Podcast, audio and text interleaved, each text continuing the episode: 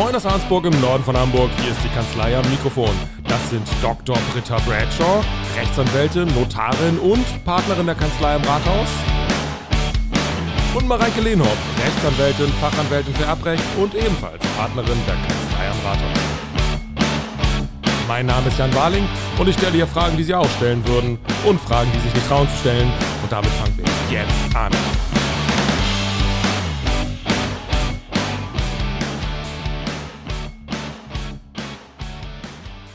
Wir haben heute einen Gast bei uns und zwar die Alexandra Elek. Das freut uns sehr, weil wir heute in so einen ganz anderen Bereich einsteigen werden. Und ja, Alexandra ist Rechtsanwältin seit 2002, ist Fachanwältin für Strafrecht seit 2006 und damit sind wir dann quasi auch schon im Thema. Und der Website habe ich genommen, dass der Schwerpunkt im Auslieferungsrecht liegt.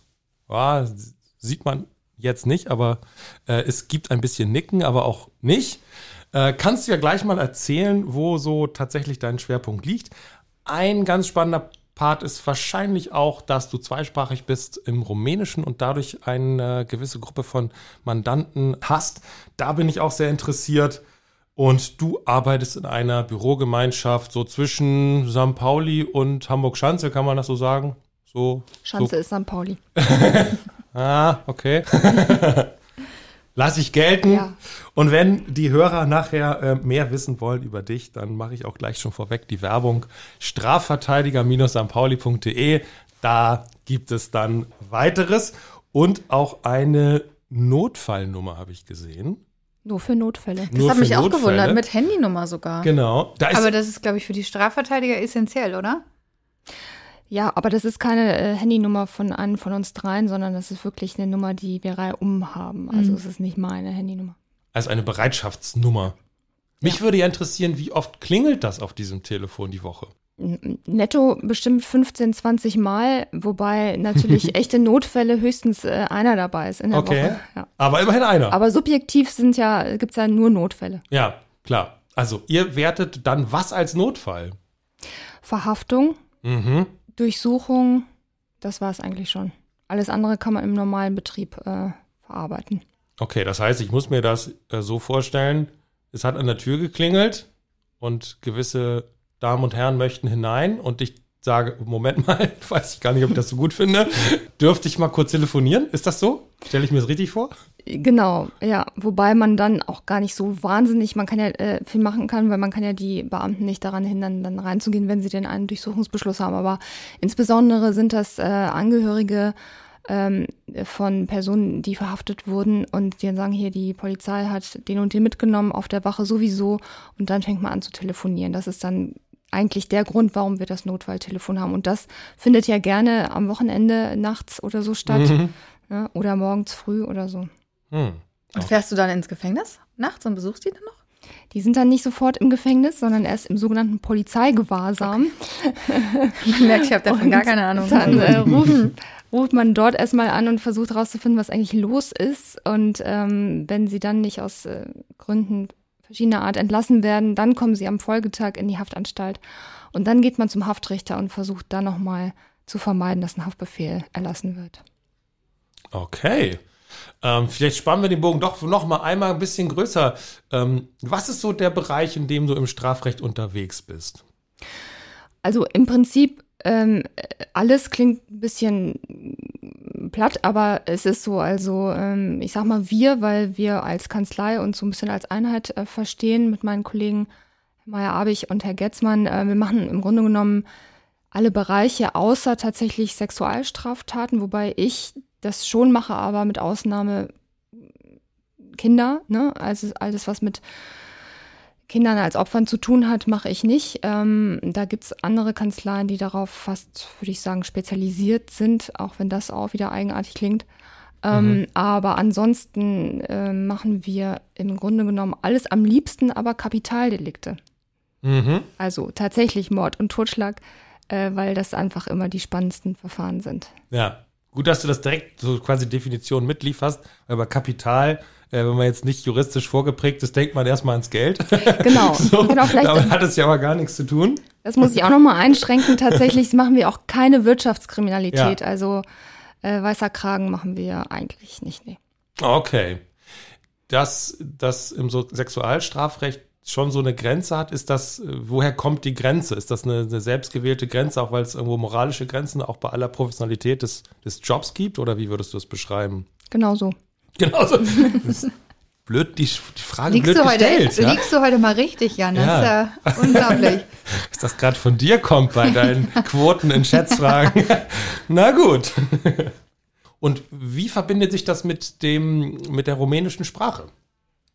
Ja, also ich habe das äh, Glück, zweisprachig aufgewachsen zu Mhm. sein und ähm, dem misst man ja erstmal gar nicht so eine große Bedeutung bei, aber dann stellt sich heraus, dass es tatsächlich eine Marktlücke ist. Mhm. Ne? Und ähm, es gibt, das muss ich äh, mir selber auch immer wieder sagen, weil ich natürlich mit vielen delinquenten Rumänen zu tun habe, aber es gibt natürlich auch sehr viele nicht delinquente Rumänen hier in äh, Deutschland, die ganz äh, tolle Sachen machen und so. Aber es gibt leider auch viele, äh, die einreisen und die dann entweder tatsächlich einreisen, weil sie denken, hm, die Menschen hier in Deutschland haben doch relativ viel Geld, die wollen wir doch mal etwas von diesem Geld ähm, erleichtern. Das gibt es schon auch, aber es gibt sehr viele ähm, Rumänen, die nach Deutschland kommen, um Arbeit zu finden.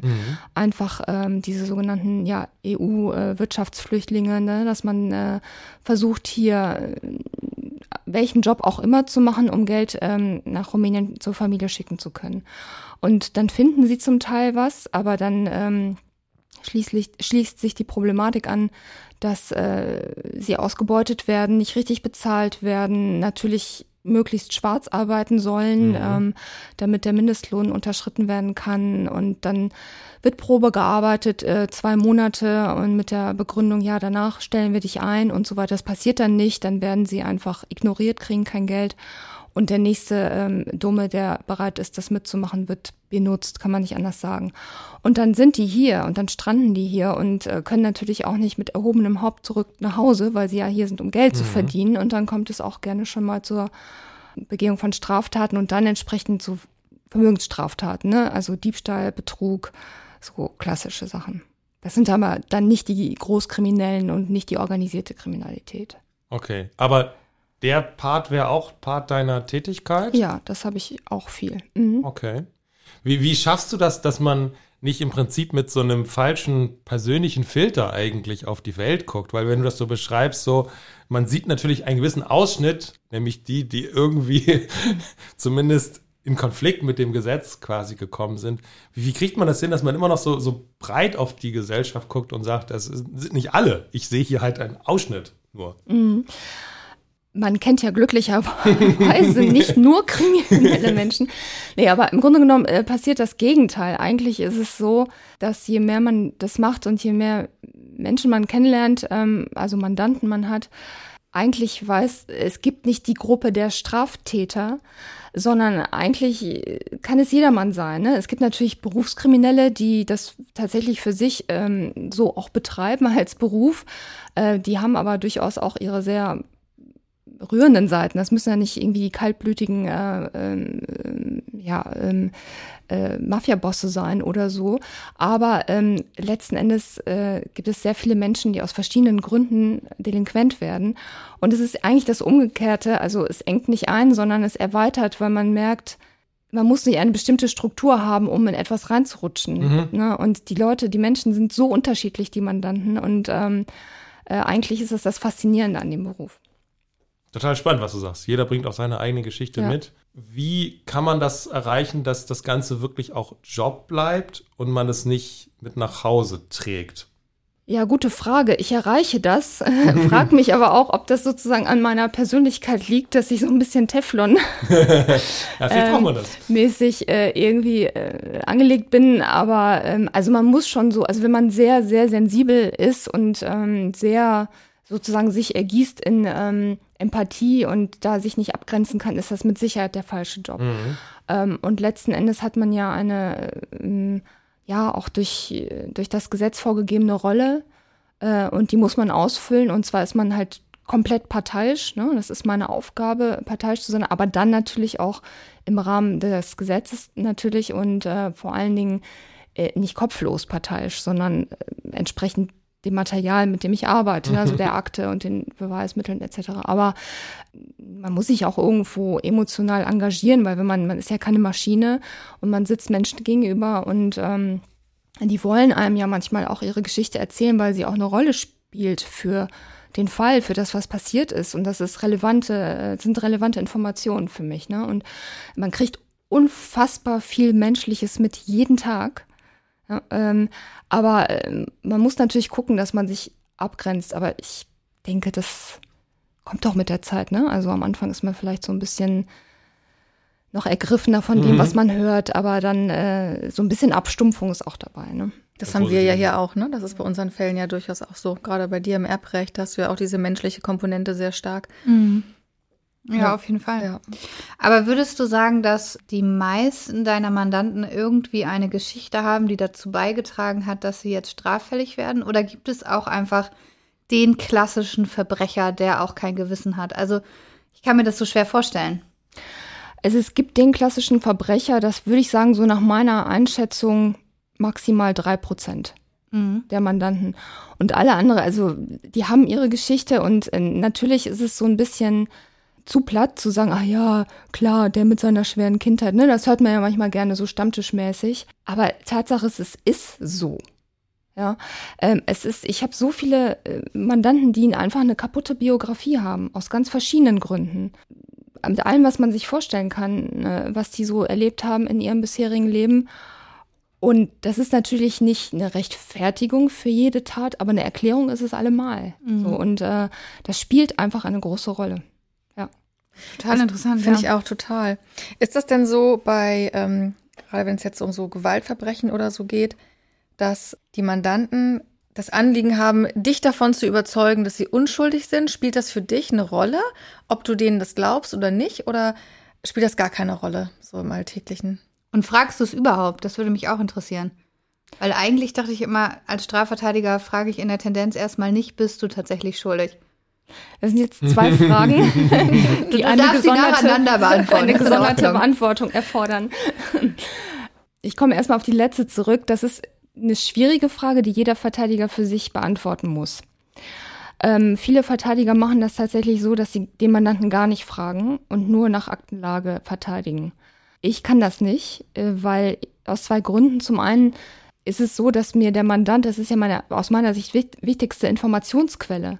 Ich habe ja ähm, das, was die Staatsanwaltschaft bzw. die Polizei zusammenschreibt an Zeugenaussagen, an Bewertung von Spuren, ähm, an ähm, zusammengetragenen Erkenntnissen aus der Telefonüberwachung und was es nicht alles gibt. Das ist ja im Grunde genommen, ja, es ist eine Hypothese, wie etwas gewesen sein kann. Und äh, die haben zum Teil äh, künstlich geschaffen, nicht Zugriff auf alle Informationen. Damit will ich sagen, dass sie manchmal gerne auch Sachen, die Ermittlungsbehörden auch Sachen so ein bisschen weglassen, wenn sie denken, ach, das spricht so ein bisschen gegen meine Hypothese, das bringe ich jetzt mal nicht in die Akte rein, das ist passiert, mhm. ja. Ähm, aber es fehlt ihnen auch einfach tatsächlich eine Informationsmöglichkeit, weil sie natürlich im Gegensatz zu uns Verteidigern mit den Mandanten nicht sprechen. Die wissen ja viel mehr. So, und wenn ich mir das verbaue, dadurch, dass ich ihn gar nicht befrage, den Mandanten zum Tatvorwurf, ich könnte damit nicht leben. Ich hätte immer das Gefühl, mir fehlt vielleicht was Wichtiges, was ich wissen muss. Und das ist auch oft so. Andererseits ist es natürlich auch so, dass man aufpassen muss. Ne? Also du sprichst darauf an, wenn man jetzt genau weiß, ähm, das ist auch die typische Frage, wenn man abends auf Partys ist, aber wie ist es denn, wenn du genau weißt, dass einer schuldig ist und kannst du den dann trotzdem noch verteidigen, so, ne? Und da muss man tatsächlich aufpassen. Das ist dann äh, in der Art und Weise, wie man verteidigt, welche Anträge man stellt, muss man dann mit der Situation umgehen, dass man vielleicht mehr weiß, als man im Sinne des Mandanten preisgeben darf.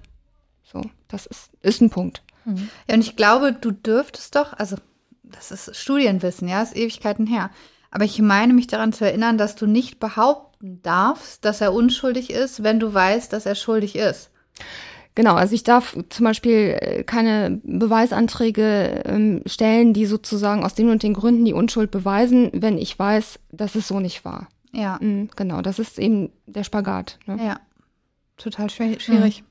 So, und jetzt habe ich daraufhin deine erste Frage vergessen. Entschuldigung. ähm, ob das dem Mandanten wichtig ist, dass du also, ihnen glaubst. Ja. Ob das für die Verteidigung eine Rolle spielt. Genau, das sind auch wieder eigentlich zwei Fragen. Also den, den meisten Mandanten ist das wichtig. weil sie natürlich mich für sie einnehmen wollen. Ich bin ja ihr Anwalt und ich muss für sie sprechen. Deswegen muss ich ja das sagen, was sie wollen. So. Und davon muss man sich natürlich dann auch frei machen, ne? weil letzten Endes kommt es ähm, darauf, also es, eigentlich kommt es, es kommt gar nicht darauf an, ob ich das glaube oder nicht, aber das verstehen die ja erstmal nicht, mhm. sondern es kommt ja nur darauf an, was die Justiz glaubt. Ne? Also erst der Staatsanwalt und dann gegebenenfalls der Richter. Und ähm, dann versuche ich immer zu sagen, äh, das ist mir egal, ob das glaubhaft ist oder nicht, was sie mir sagen. Ich versetze mich jetzt aber mal in die Situation des Richters. Und da muss ich sagen, an der und der Stelle, so, ne, ähm, also das ist denen schon sehr wichtig, aber für mich äh, ist es eigentlich, muss es unwichtig sein. Aber tatsächlich ist man ja nicht nur, man ist ja auch keine Verteidigermaschine, sondern man ist ja auch Mensch gleichzeitig, wenn man da sitzt und man hat schon, ich würde schon behaupten, dass man wenn man selber eine, eine, eine Version ähm, glaubt ähm, und davon überzeugt ist, dass die Ermittlungsbehörden das nicht richtig ermittelt haben und da einfach auf der falschen Spur äh, sind, dass man dann anders, vehementer verteidigen kann, als wenn man selber so eine innere Zurückhaltung hat. Wobei das eigentlich nicht so sein sollte, aber man ist ja, so wie Richter im Übrigen auch, ein Staatsanwälte, die sind auch sehr menschlich manchmal, auch wenn sie es auch nicht sein sollten, mhm. so, ne? Aber ähm, davon kann man sich nicht ganz frei machen. Und würdest du sagen, der Großteil deiner Mandanten sagt dir auch tatsächlich die Wahrheit? Weiß ich nicht. Aber du hast auch bestimmt so ein Gefühl, oder wenn du das Gespräch führst, dann mhm. und du sagst, die Mandanten wollen, dass du ihnen glaubst, dann ist ja auch die Frage, kannst du denen glauben und wie oft kommt das vor, dass du wirklich denkst, ja, das ist äh, also das, das stimmt nicht. Ich finde meinen Beruf ja aus verschiedenen Gründen unfassbar toll. Mhm. Aber einer dieser Punkte ist tatsächlich, ähm, je mehr man das macht oder je länger man das macht, je mehr Erfahrung man sammelt, äh, merkt man auch, dass man eigentlich mit dem Begriff Wahrheit nicht viel anfangen kann. Mhm. Weil die Wahrheit ist immer subjektiv. Und wenn mir jetzt jemand gegenüber sitzt, das mag der Mandant sein, das kann aber auch ein Zeuge bei Gericht sein, der ist dann der Ansicht, er sagt die Wahrheit, tut er aber objektiv nicht. Aber er glaubt daran, dann ist es seine Wahrheit. Und man äh, soll ja auch der Richter eigentlich vor Gericht äh, den Sachverhalt erforschen und die Wahrheit herausfinden. Ich würde mal sagen, das passiert vielleicht in fünf Prozent der Strafverfahren, dass das lückenlos dann aufgeklärt wird, was tatsächlich passiert ist, weil das ist ganz typische ähm, ja, Aussagebewertung auch, ne? Was kann ich wahrnehmen, äh, was nehme ich wahr aufgrund, was nehme ich, was speichere ich wie ab, äh, aufgrund meines Erfahrungshorizontes, ähm, wie ist mein Gedächtnis, wie ähm, welche Erwartungshaltung habe ich, ähm, aus welcher Position heraus äh, beobachte ich. Und das ist nicht nur beim Zeugen so, dass es unheimlich abweichen kann von der äh, Wahrheit, sondern das ist beim Mandanten natürlich genauso. Und äh, ich glaube, jeder hat sich da auch schon mal selbst dabei ertappt bei einer solchen Situation, dass man irgendwie hätte schwören können, das war mhm. so und so und im Nachhinein merkt, ach nee, ne? Und dann fragt man sich ja, warum habe ich das denn eigentlich so falsch und oder anders abgespeichert? Und es hat ja so viele Gründe. Mhm. Ne? Das kann ich auch nachvollziehen, aber die Frage ist ja tatsächlich nicht, wer oder wie oft glauben deine Mandanten, dass etwas anders war, sondern wie oft lügen sie dich wirklich an. Ja, das weiß ich ja nicht. Ja, okay. das kann sie nun mal nicht sagen. Ja, aber das, das, das fände ich total interessant, ob man sagt, jeder Zweite kommt mit einer Geschichte, von der ich mir sicher bin, die stimmt nicht. Aber wenn du sagst, du weißt es nicht, dann, dann klar. Also manchmal merkt man natürlich schon, dass sie lügen, so, und dann sagt man so, jetzt, ne, mal Buddha bei der Fische das kommt schon vor. Und dann so, ja, vielleicht kannst du ja dann doch, ja, jetzt, wo sie es sagen und so, ne? Ach, jetzt, wo ähm, das Foto in der Akte ist, erinnere ich mich auch wieder, dass ich da war. Genau, so, genau. Aber was auch. Aus anderen Gründen. Das ist wirklich aber auch ein ganz interessanter äh, Effekt, den man beobachtet. Es war etwas nicht so, was nicht so sein darf. Ne? Also ähm, oftmals ist das so, dass Mandanten fest davon überzeugt sind, dass ein Sachverhalt sich so nicht abgespielt hat, weil das mit ihrem Ich nicht vereinbar ist, mit ihrem Selbstbild nicht vereinbar ist. Und dann, dann könnten die, also du würdest denen auch glauben, wenn du denen gegenüber sitzt, weil die das so glaubhaft darlegen, äh, ihre Version, weil sie das andere nicht wahrhaben wollen, was mhm. tatsächlich passiert ist. Und das ist total schwer, weil man kann die tollsten objektiven Beweise denen äh, präsentieren aus der Akte heraus und sagen, ja, aber schauen Sie doch mal, das und das und das. Und dann bleiben die trotzdem bei ihrer Version, weil die nicht damit klarkommen, dass sie dieses und jenes getan haben. Das ist wirklich äh, beeindruckend, aber auch sehr anstrengend dann ist, ja. glaube ich. Ja. Guckst du eigentlich Krimis? Guckst du Tatort und sowas? Ich gucke ähm, äh, ab und zu Krimis, ähm, aber was ich gar nicht gucke, sind so Anwaltsserien. Ja. Wieso also ich schon echt leben. Also bei uns geht's auf jeden Fall zu wie bei Suits oder Boston Legal. Also das ist schön. Wir sind doch immer alle so hübsch in diesen Serien, ne? Ja, ja, ja. ja. Alles wie hier. Ja. Genau. Jeden Abend sitzen wir irgendwo und trinken Whisky zusammen und rauchen Zigarre. Ja. So läuft das hier. Nee, äh, mache ich gar nicht, weil ich auch gar nicht wissen will, mit welcher äh, Erwartungshaltung so ein Mandant bei mir in die Kanzlei kommt und denkt, so, hey, die genau. muss jetzt aber so sein, wie die sowieso in der so und so Serie. So. Wieso fährst du etwa nicht rum und gehst zu den einzelnen Tatorten, suchst dann nochmal selber nach Fingerabdrücken? Äh, in welcher Serie kommt das vor? Das, das überall kommt in das den Anwaltsserien, ja. ja, ich glaube schon, tatsächlich. Doch, ab und zu macht man das mal und äh, ist äh, Ermittler, äh, aber das macht man nicht so oft. Ne? Verstehe ich gar nicht. Verstehe ich gar aber ich habe gelesen. Finde, du könntest dich ein bisschen mehr engagieren. Ja, das ist also. richtig. Nimm das mal mit. ich glaube, ich habe gelesen, du bringst forensische Erfahrung mit ein. Steht auf der Website. Ich bringe forensische Erfahrung mit ein. Ja. Das musst du jetzt noch mal so ein bisschen erläutern. Ja, ich habe das ja nicht geschrieben. Ich habe das ja nur gelesen. Auf eurer Internetseite. Siehst du, Britta bestätigt das. Und ich habe mich auch so direkt gefragt, so was, also da, da denke ich nämlich in diese Richtung, was was Mareike jetzt im Kopf hatte, so man fährt dahin okay. und so, aber ich glaube, ich muss noch mal den Text unserer Website anschauen. Also, das ist eine ziemlich gute Agentur. Vielleicht vor Ausstrahlung dieser Folge, weil ich habe ja die Website genannt. Dann kann man das noch schnell vielleicht korrigieren. Okay. Äh, nee, nee, weiß ich jetzt nicht, was damit gemeint ist.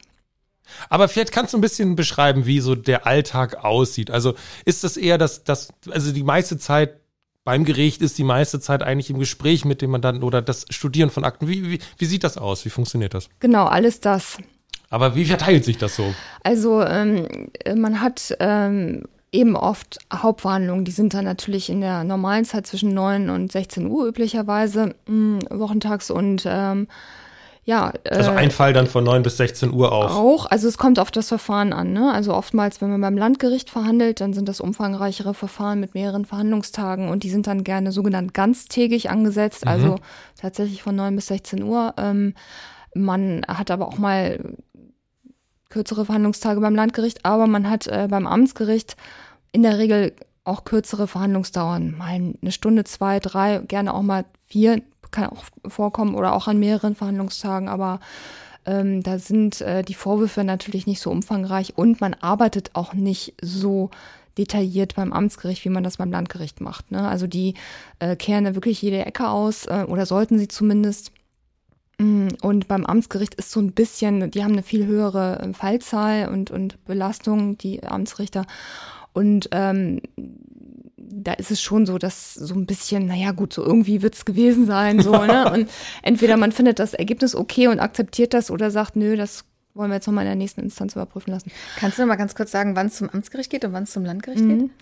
Knapp gesagt, es gibt verschiedene Zuständigkeitszuschreibungen, aber beim Landgericht wird alles verhandelt, was ähm, über vier Jahre an Straferwartung liegt, also wo eine Straferwartung von über vier Jahren ähm, zu, äh, besteht und äh, zum Teil eben hängt es auch vom Tatvorwurf ab. Ne? Also eine schwere räuberische Erpressung ähm, verhandelst du nicht beim Amtsgericht. Ne? Also, äh, aber äh, obwohl das auch das gleiche Argument ist, weil da die Mindeststrafe fünf Jahre ist, insofern, ne, so. Ähm, Kapitaldelikte werden beim Landgericht äh, verhandelt. Aber ähm, dann gibt es ja den Amtsrichter, ähm, der hat eine Strafgewalt, so nennt man das, also der kann bis zu zwei Jahren ähm, verhängen und wenn aber die Staatsanwaltschaft der Ansicht ist, ähm, das ist noch nicht über vier Jahre, also noch nicht zum Landgericht, aber es ist, wird eine Strafe sein von über zwei Jahren, dann klagt sie das an zum sogenannten Schöffengericht. Äh, da sitzt also der Richter mit zwei Schöffen, Menschen aus dem Volk. Die werden doch bestimmt auch so ausgewählt wie in amerikanischen Serien, oder? Mit Sicherheit, wie auch immer das da läuft, aber bestimmt ist das so. Wieso, du, ich denke, du bist dann vor Ort und sagst, den nehme ich, ja. dann stellst du so Der Fragen. Der gefällt mir so. gut, genau, mit dem spiele ich mal Golf. ja. Nein, Nein. ich glaube, es gibt eine Chefenwahl tatsächlich. Ja, ja, natürlich. Da kann man sich leider auch nicht aussuchen. Nee, und ähm, ja, also davon von hängt es ab oder vom Umfang der Sache kann es auch abhängen. Ne? Also wenn jetzt irgendwie, vielleicht ist es nur ein gewerbsmäßiger Betrug, aber mit äh, 862 Fallakten, ähm, dann sagt der Amtsrichter auch, das überlastet mich. Ne? Dann geht das auch zum Amtsgericht, äh, zum ah. Landgericht. Oder aber ähm, in Sexualdelikten äh, gibt es auch eine Zuweisung, dass man sagt, ähm, wir wollen dem Opfer nur eine einzige Instanz zumuten. Und äh, wenn man beim Amtsgericht anklagt, dann gibt es ja eine zweite Tatsacheninstanz beim Landgericht. Und das äh, würde bedeuten also noch einmalige Aussage. Und aus dem Grund kann man auch, äh, muss man aber nicht, kann man aber auch beim Landgericht direkt anklagen, Sexualstrafsachen. Mhm. So. Kann jeder Bürger bei jedem Verfahren dabei sein? Ja, außer bei Jugendstrafverfahren. Die sind ah, okay. nicht öffentlich. Aber sonst gibt es keine Möglichkeit, das von, von der Öffentlichkeit auszuschließen. Doch, gibt es auch, wenn zur Sprache kommen ähm, äh, Sachverhalte aus dem persönlichen Lebensbereich, die also wirklich nicht jeder hören soll. Ne? Also gerade natürlich bei Vergewaltigungsdelikten wird die Öffentlichkeit zum Teil eben ausgeschlossen, ähm, weil das nicht sein soll, dass das Opfer dann auch nochmal besonders bloßgestellt wird, dadurch, dass da irgendwie Hans und Franz hinten sitzt und sich mhm. anhört, wie das alles abgelaufen ist. Ne? Mhm. Ne? Ähm, da stell, also meistens sind ja ähm, gerade beispielsweise Vergewaltigungsopfer auch anwaltlich vertreten. Die haben ja auch einen verletzten Anwalten, sind zum Teil Nebenkläger, Nebenklagevertreter und ähm, die stellen dann entsprechende Anträge. Das Gericht kann das aber auch von sich aus machen. Mhm. Ich habe noch mal ganz kurz eine Frage so zur Veranschaulichung. Hast du irgendwie so einen Fall, wo du sagst, das war mein spannendster Fall und das war irgendwie total außergewöhnlich? Gibt es ganz viele. Also ähm, vor allen Dingen äh, würde das, glaube ich, so den Rahmen sprengen. Also die Außergewöhnlichkeit oder die Besonderheit, die hat man natürlich dann, wenn man jetzt den Fall erzählt, ne? So. Aber ähm, ja, im Grunde genommen stecken in so vielen Fällen Dinge, die einen völlig erstaunen und, und äh, so, die dann auch spektakulär sind, zum Beispiel rechtlich, ne? Also wo man jetzt sagt, so, das hätte gar nicht so ausgeurteilt werden dürfen oder so. Aber du meinst vielleicht irgendwie so Sachen wie der Säuremörder oder so. Ja, genau. Wo jeder sofort Bescheid weiß. Ach ja. Also aus meiner Sicht viele spektakuläre Fälle, aber es gibt jetzt keinen, von, von dem ich sage, da weiß jeder, den kennt jeder und das war mein Fall. So. Wenn, kannst du irgendwie auch so ein Mandat, während das Verfahren läuft, auch niederlegen? Äh, jein. Ähm, es kommt drauf an. Also wenn ich sogenannter Wahlverteidiger bin, mh, hm, das bedeutet also, dass nur der Mandant mich zahlt. Mhm. Dann kann ich das jederzeit, also kann ich das tun, auch nicht jederzeit, nicht zur Unzeit, aber ähm, das kann ich dann niederlegen. Aber jetzt nicht, wenn morgen Verhandlung ist und ich sage, du bist ein Idiot, ich will dich jetzt doch nicht mehr verteidigen, ähm, sieh doch selber, wie du klarkommst, das ja. darf ich nicht so, ne? Aber so, aber wenn ich Pflichtverteidiger bin, dann bin ich ja ähm, bestellt vom Staat, um zu verteidigen. Und da habe ich auch diese Pflicht, wie es eben heißt, und kann ich irgendwie, wenn ich äh, da auf den Mandanten nicht mehr so richtig Lust habe, sagen, so ich mache es jetzt nicht mehr. Da gibt es allerdings auch Möglichkeiten, ähm, wenn das äh, Vertrauensverhältnis zerrüttet ist, so heißt es, dann kann man auch sagen, ich möchte jetzt hier entpflichtet werden. Dann muss man allerdings vortragen, warum das so überhaupt gar nicht mehr geht mit dem Mandanten. Und das, da sind die Hürden sehr, sehr hoch gesetzt. Also bis jetzt ein Gericht sagt, okay, also du hast recht, das ist unzumutbar für dich, das hier weiter fortzuführen, das Mandat. Da muss schon einiges passieren. Und da hat man wieder das Problem, dass man ja nun die Schweigepflicht hat und äh, nicht so viel inter oder eigentlich keine interne ausplaudern darf. Mhm. Und da ist man so im Spagat. Ähm, man will ja vielleicht den Mandanten loswerden, aber man darf und soll und will ihm im Grunde genommen auch nicht schaden. Und wenn man das sozusagen offenlegt, was im internen Verhältnis äh, man erfahren hat und was einen dazu führt, das nicht fortführen zu können, dann schadet man ihm oft. Das ist schwierig. Okay, und wenn es andersrum ist, wenn der Mandant sagt, mir reicht das jetzt mit der Alexander? Ja, also das kommt natürlich nie vor, aber nein, das kann Rein auch potenziell mal, gefragt. Auch mal vorkommen. Nee, nee, ähm, das, das ist das Gleiche. Also da verlangt das Gesetz, äh, das, ja, das Gesetz und der Richter letztlich auch, äh, dass er darlegt, warum das Vertrauensverhältnis zerrüttet mhm. ist. Und da muss ja Gut, der hat natürlich nicht das Problem der Schweigepflicht, aber wenn er irgendwie also es gibt schon Fälle, ne, wenn beispielsweise jemand in Haft ist und da ist äh, eine Person als Pflichtverteidiger, also ein Anwalt als Pflichtverteidiger bestellt worden und er kommt irgendwie vier Monate nicht auf die Idee, den Menschen mal in der Haft zu besuchen, äh, dann äh, muss man auch nicht mehr so wahnsinnig viel darlegen als Angeklagter oder als Beschuldigter. Dann ist klar, dass der einfach seine Arbeit nicht macht mhm. und dann kann man den auch auf, auswechseln so ne. Aber jetzt, äh, wenn jetzt einer kommt und sagt, ja, aber äh, ich habe aber gesagt, irgendwie er soll das und das vortragen, das hat er aber nicht und deswegen will ich wechseln, das würde dann nicht reichen. Ne? Ja. Also du bist ja dann auch von von der Gemeinschaft bezahlt, vereinfacht gesagt in solchen Erstmal, ja, ne? genau. Und im Falle der Verurteilung muss der Verurteilte das dann aber äh, zurückzahlen an den Staat. Okay. Mhm wenn jetzt wirklich, versuch mal so ein, so ein plastisches Beispiel irgendwie herzuholen, wenn jetzt wirklich die Tür klingelt und da sind die ganzen Beamten und wollen mich jetzt mitnehmen, was tue ich dann eigentlich oder was kann ich dann tun? Also erstmal sagst du nichts. das ist das Entscheidende, ja.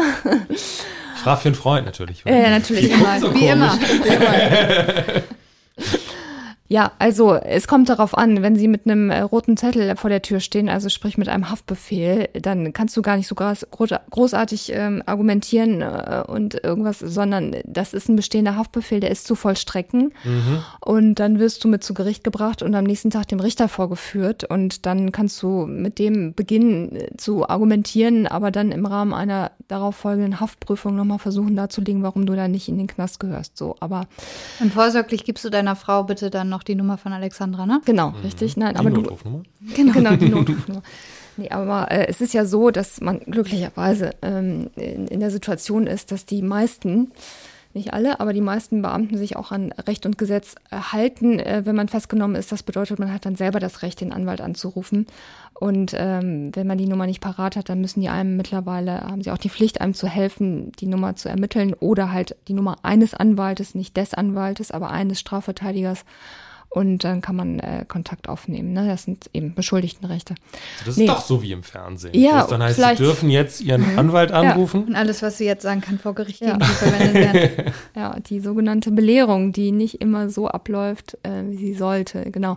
Nein, aber ähm, es kommt darauf an, wenn die aber noch keine Haftbefehle in der Hand haben, dann macht es großen Sinn äh, oder noch mehr Sinn, den Anwalt anzurufen und dann zu klären, ob es gute Gründe gibt, eben keinen Haftbefehl zu erlassen. Mhm. Also doch deine Nummer mal im Telefonbuch ja. speichern, nicht weil man was vorhat. Also nicht jeder, weiß. aber du vielleicht, ne? Du weißt ja nie. Gib sie sonst deinem Freund. Was muss, was muss das für ein Fall sein, dass du dann sagst, sorry, das nehme ich nie an? Also im Grunde genommen nimmt man alles an, so, es sei denn, es fällt in die Kategorie, in der man aus persönlichen Gründen sagt, das mache ich nicht. So, ne? Ja. Aber gibt es so Bereiche, wo, wo auch sowas in dir ist wie Angst zu sagen, oh wow, wenn ich, wenn das ist eine Konstellation oder so, wenn ich da reinkomme, weiß ich auch gar nicht, ob ich nicht in Gefahr komme. Der Mafia-Boss. Ja. Ja gut, aber Bereich organisi organisierte Kriminalität kann ja schon mal in die Richtung laufen, oder? Also ich hatte noch nie Angst okay. und ähm, ich glaube, wenn man in so einer Situation Angst hat, dann muss man wirklich einen anderen Beruf ausüben. Mhm. Nee, Angst, also aus Angst habe ich noch nie was abgelehnt. So. Aber ähm, man muss sich das auch so vorstellen, dass die ähm, schweren Jungs, wie gesagt, ja gar nicht alle so schwer sind, zum einen, aber zum anderen äh, gehört man ja aus ihrer Sicht in ihrem, in ihr Lager. Ne? Noch? Das heißt, ja noch, mhm. genau. Das Einzige ist, wo man, wenn man merkt, tatsächlich, genau, da, das, das ist richtig äh, der, der Einwand, wenn man merkt, aha, ähm, der will mich jetzt instrumentalisieren. Und wenn ich nicht das mache, was der will, äh, dann wird er ungemütlich und dann, äh, ja, dann ähm, fängt er an, irgendwie manipulativ zu werden und mich unter Druck zu setzen. Dann ist das ein Punkt, wo man sagt, so auf Wiedersehen. Ne? Hast du das schon mal gehabt? Ja, das habe ich schon mal gehabt äh, und das will man natürlich nicht. Also ähm, der Mandant hat alles recht, dass man zuhört, dass man ähm, alles gibt, um ihn zu verteidigen, aber ähm, äh, ich will, also ich werde nicht fremdbesteuert äh, gesteuert sein. Ne? Also ähm, ich gebe vor oder ich entscheide selber, äh, was ich mache und was ich nicht mache als Anwalt. Also ich würde nie, weil ein Mandant sei ja auch noch so einflussreich äh, in der Unterwelt, äh, etwas von mir verlangt, in einer bestimmten Art und Weise zu beantragen, zu machen oder zu verteidigen, das dann so machen. Das ist auch gefährlich, äh, weil man sich erpressbar macht. Und mhm. das ist das Schlimmste, was passieren kann, wenn äh, man ähm, erpressbar ist, wenn ein Mandant etwas einen, gegen einen in der Hand hat und sagt, ja, die wusste genau, dass der Zeuge X lügt und ähm, äh, hat ihn äh, extra noch präpariert und ähm, ne, also das äh, sollte man nicht machen. Aber das, das hat weniger mit Angst zu tun, sondern eher so mit sich ab. Da, an der Stelle muss man sich dann abgrenzen. Mhm. So. Ganz am Anfang bei der Vorstellung habe ich gesagt, Auslieferungsrecht, da warst du so halb, so ja und nein. Hast du was damit zu tun? Ja, ich habe damit zu tun, aber ich habe deswegen geschwankt, weil das natürlich nur einen ganz kleinen Anteil meiner Tätigkeit ausmacht. Das ist ein Sondergebiet, das Auslieferungsrecht. Ähm, das ist auch weniger Strafrecht. Ich würde sagen, es ist fast mehr Verwaltungsrecht, eine mhm. Kombination. Ähm, äh, Europarecht natürlich oder internationales Recht, je nachdem, mit welchem Staat das Auslieferungsverfahren läuft. Ähm, das ist etwas, was nicht so viele Anwälte machen und ich mache es schon und insofern steht es auch auf meiner äh, Webseite, äh, auch nicht zu Unrecht, aber ähm, ja, das ist ein sehr abgegrenzter Bereich, aber auch ganz spannend, ähm, weil da nochmal so ganz andere Grundsätze eine Rolle spielen und viel Europarecht da mit einfließt, gerade wenn es um europäische Haftbefehle geht, die verstreckt werden. Kannst du das vielleicht äh, so in ich weiß, es ist schwierig, aber so in ein, zwei Sätzen irgendwie versuchen zu greifen, wann wird wer, warum überhaupt ausgeliefert? Ja, also ein Auslieferungsverfahren äh, geht in zwei Richtungen natürlich. Also es sind immer zwei Staaten äh, miteinander verbunden in einem solchen Verfahren. Der eine Staat will ähm, die Auslieferung aus einem anderen Staat. Der eine Staat heißt der ersuchende Staat, der ersucht mhm. um Auslieferung. Der andere heißt der ersuchte Staat, also derjenige, der denjenigen schicken soll. So, und dann ist es meistens so, es gibt einen europäischen Haftbefehl. Ich sage jetzt mal europäisch, weil ich damit mehr zu tun habe. Mhm. Es gibt natürlich auch internationale Haftbefehle. Ich sage mal jetzt der europäische Haftbefehl. Der ist in der Welt und da wird jemand in Deutschland äh, festgenommen aufgrund dieses Haftbefehls. Das ist in den Systemen niedergelegt und wenn er beispielsweise in der Verkehrskontrolle äh, kontrolliert wird oder sonst irgendwo im Ladendiebstahl und dann merken die, aha, der sowieso, der wird ja nicht nur durch uns jetzt hier belangt, sondern auch durch den Staat X dann wird er äh, daraufhin festgenommen und ähm, ja, und dann geht es entweder um die Vollstreckung einer bereits verhängten, rechtskräftig verhängten Freiheitsstrafe, dass die also jemanden zur Vollstreckung einfach mhm. haben wollen, ne, ähm, so, oder aber äh, um das Strafverfahren durchzuführen, ne, ähm, um ihn eben in den ersuchenden Staat äh, zu überführen, um dann das Prozessverfahren durchzuführen. Die zwei Möglichkeiten gibt es. Und, Und du würdest dagegen, dann versuchen, das zu verhindern im Prinzip? Genau. Das ist nicht so leicht, weil es die sogenannte ähm, ähm, Pflicht gibt zur Auslieferung. Also man, der Staat kann nicht so, ach, mir ist heute nicht so, ähm, hol dir doch dann dein X äh, auf andere Art und Weise, ich liefere den mal nicht aus, sondern grundsätzlich besteht insbesondere äh, unter europäischen Staaten die Pflicht zur Auslieferung. Mhm. Und äh, der Katalog ähm, der Möglichkeiten, unter denen man die Auslieferung ablehnen kann, ist sehr eng begrenzt. Und man guckt halt immer, ob äh, irgendwas in diesem Katalog greifen kann. Mhm. Aber man wird nicht nur in dem Land, wo man die Straftat begeht, angeklagt, sondern man könnte auch als Deutscher, der im Urlaub eine Straftat begangen hat, auch in Deutschland angeklagt werden, oder? Ja, also das, also grundsätzlich gilt das Tatortprinzip, aber es gibt ähm, tatsächlich auch Sonderregelungen, äh, was die Zuständigkeit angeht. Ähm, da geht es mehr auch, ähm, wer es äh, Opfer. Ne? Also wenn jetzt zum Beispiel ein deutscher Opfer ist, dann ist Deutschland auch ähm, Gerichtsstand. Aber ähm, manchmal ist es auch so, dass zwei verschiedene Staaten ein Strafverfahren führen. Vielleicht sind es auch grenzüberschreitende mhm. ähm, Tatbestände. Und ähm, dann ist es natürlich so ein, so ein Wettlauf. Ne? Wer ähm, äh, schließt eher den ähm, das Prozess, äh, den Prozess ab. Ne? also, aber es gibt, also grundsätzlich ist es schon nach, nach Territori Territorialitätsprinzip, oh Gott, ich schneide das raus. ich hatte schon schlimmere Versprecher hier. Tatortprinzip. Ja, aber es gibt Sonderzuständigkeiten, aber die kann, glaube ich, meine Referendarin. die sind eher akademischer Natur. Okay, verstehe. Aber ich kann, nicht, ich kann nicht für eine Sache in zwei Ländern nee. bestraft werden. Das geht aber nicht. Können wir nee, noch mal einmal ne? zu, den Auslieferungsab äh, zu, zu der Auslieferung zurückkommen? Muss jedes Land an jedes Land ausliefern oder bedarf es eines sogenannten Auslieferungsabkommens? Genau, also ähm, nochmal EU, da ist es nochmal ein eigenes Auslieferungsrecht, da muss jedes Land so, ne? Also. Und egal welche Straftat? Ja, nein, also es kommt, nein, es kommt drauf an, wie der Jurist gerne Mareike sagt. will's genau wissen, aus irgendwelchen an. Gründen. Ich weiß gar nicht warum. Ich frage für einen Freund. Und dann gibt es aber natürlich andere Länder, äh, mit denen es Auslieferungsabkommen gibt. Und dann richtet sich die Auslieferung zum einen nach diesem Abkommen, aber zum anderen auch nach dem sogenannten IRG. Äh, internationales Rechtshilfegesetz. Ähm, da sind die Grundnormen normiert, aber es gibt zum Teil Sonderregelungen in den Abkommen auch. Mhm aber gilt eben nicht für EU. Und zu der Frage, ähm, welche, ähm, also für, man, man kann die Auslieferung oder man lehnt die Auslieferung ab, äh, wenn die Vollstreckung einer Todesstrafe droht, beispielsweise. Mhm. Das ist zum Beispiel in der Türkei zum Teil so. Ne? Mhm. Und äh, je nach Tatvorwurf äh, kann daran natürlich dann eine Auslieferung scheitern.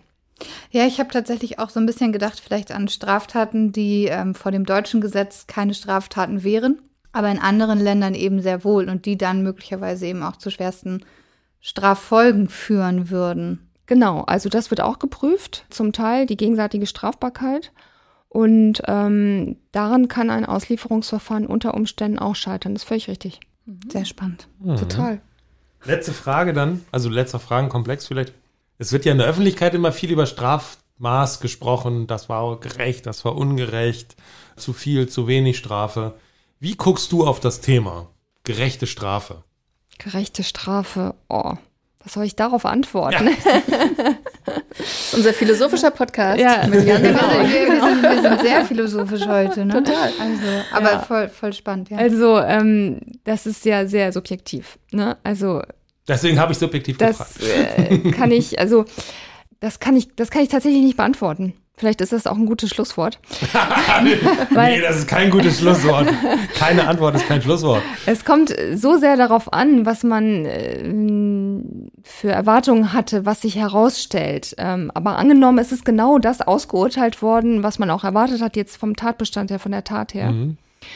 Ähm, dann ist die Frage, was ist eine gerechte Strafe? Äh, natürlich die möglichst mildeste, ähm, aber aus Sicht der Verteidigung und natürlich aus Sicht des Mandanten, aber ähm, äh, man hat schon im Verlauf der Jahre Erfahrung, was, womit so zu rechnen ist. Und oftmals pendelt es sich so um bei auch ein, aber dann gibt es wiederum die, das Nord-Süd-Gefälle. Ne? Also ähm, im Süden gibt es einfach höhere Strafen als im Norden, ganz platt gesagt. Hm. Ähm, dann gibt es aber noch mal im Norden, hier in Schleswig-Holstein, ist relativ human, so. Äh, in Niedersachsen wieder nicht. Ähm, also, ähm, also was ist, immer du vorst, Marek. das ist sehr unterschiedlich. Und ähm, die Frage, ob das jetzt gerecht war oder nicht, die justiert man eigentlich auch immer aus an den eigenen Erfahrungswerten. Es kommt aber auch oft genug vor, dass man überrascht wird selber und zwar sowohl nach oben als auch nach unten. also wenn man jetzt irgendwie nach oben überrascht wird, dann kann man jemandem sagen, ja Mensch, also ich habe wirklich gerechnet, sie kriegen eine Bewährung und jetzt keine, also der Richter halt, ne? Also kannst nichts machen so. Aber viel peinlicher ist es natürlich, wenn man vor dem Mandanten sagt, oh, das geht aber, das wird schwer und so und da mhm. müssen wir wirklich jetzt mit da und damit rechnen. Und dann kommt da so eine total milde Strafe raus, dann denkt natürlich der Mandant, was ist eigentlich meine Anwältin für eine bekloppte Tante, die ja, das war das Plädoyer. Das ja. war das Plädoyer, genau. das passiert auch, auch nicht so oft. Also ist es wahrscheinlich für dich gar nicht so recht eine Kategorie, gerecht oder nicht gerecht, sondern eher so taktisch bewertend. So, was, ja. was war drin, ja, was genau. war erreichbar und inwiefern und ist das erreicht worden? Pendel ne? ich mich da ein oder ja. nicht? Und ansonsten gibt es ja zum Glück noch das Rechtsmittel. Gut, letzte Frage. Brauchen wir härtere Strafen? Und Nein. Warum nicht? warum nicht? Was, was will man denn erreichen mit härteren Strafen? Ich weiß es nicht, aber es ist so ein Schlagwort, Prävention. Was, was, man, was man doch immer wieder hört. Ja, ich glaube, es wollen immer alle auf die, auf die Generalprävention hinaus, aber da weißt du sicherlich mehr Bescheid, äh, ob die denn überhaupt wirkt. Ja, das ist äh, eher eine kriminologische Frage. Dann gucke ich auch wieder zu meiner hier auch sitzenden Referendarin, weil sie auch, du hast auch Kriminologie gemacht, viel, ne? Naja, also ähm, es ist, glaube ich, eine mehr zu sagen, eine höhere Strafe ähm, verdichtet die Generalprävention. Weil ähm, äh, das, es kommt doch auch drauf an, ne? Also wenn jemand irgendwie aus wel also es kommt auf die Gründe der Begehung der Straftat an. Wenn du aus einer inneren Anspannung etwas machst, dann ist ja, dann, dann, dann denkst du ja nicht an den Strafrahmen, ne, zum einen. Ähm, und ähm, äh, zum anderen äh, ist es so, dass die Strafrahmen ja sowieso bestehen, das sind ja Rahmen, wie der Name schon sagt. Und die Frage ist, wo man die Strafe innerhalb dieses Strafrahmens ansetzt. So. Und da ist es oft so, ähm, dass diejenigen, die eben nicht äh, an einem Strafprozess teilnehmen oder mit der Strafjustiz keine Berührung, Erfahrung hatten oder unmittelbar mal drin gesessen haben als, als Beobachter oder so, dass da gleich so stammtischmäßig so, ja, höhere Strafen, ne, viel zu milde und so.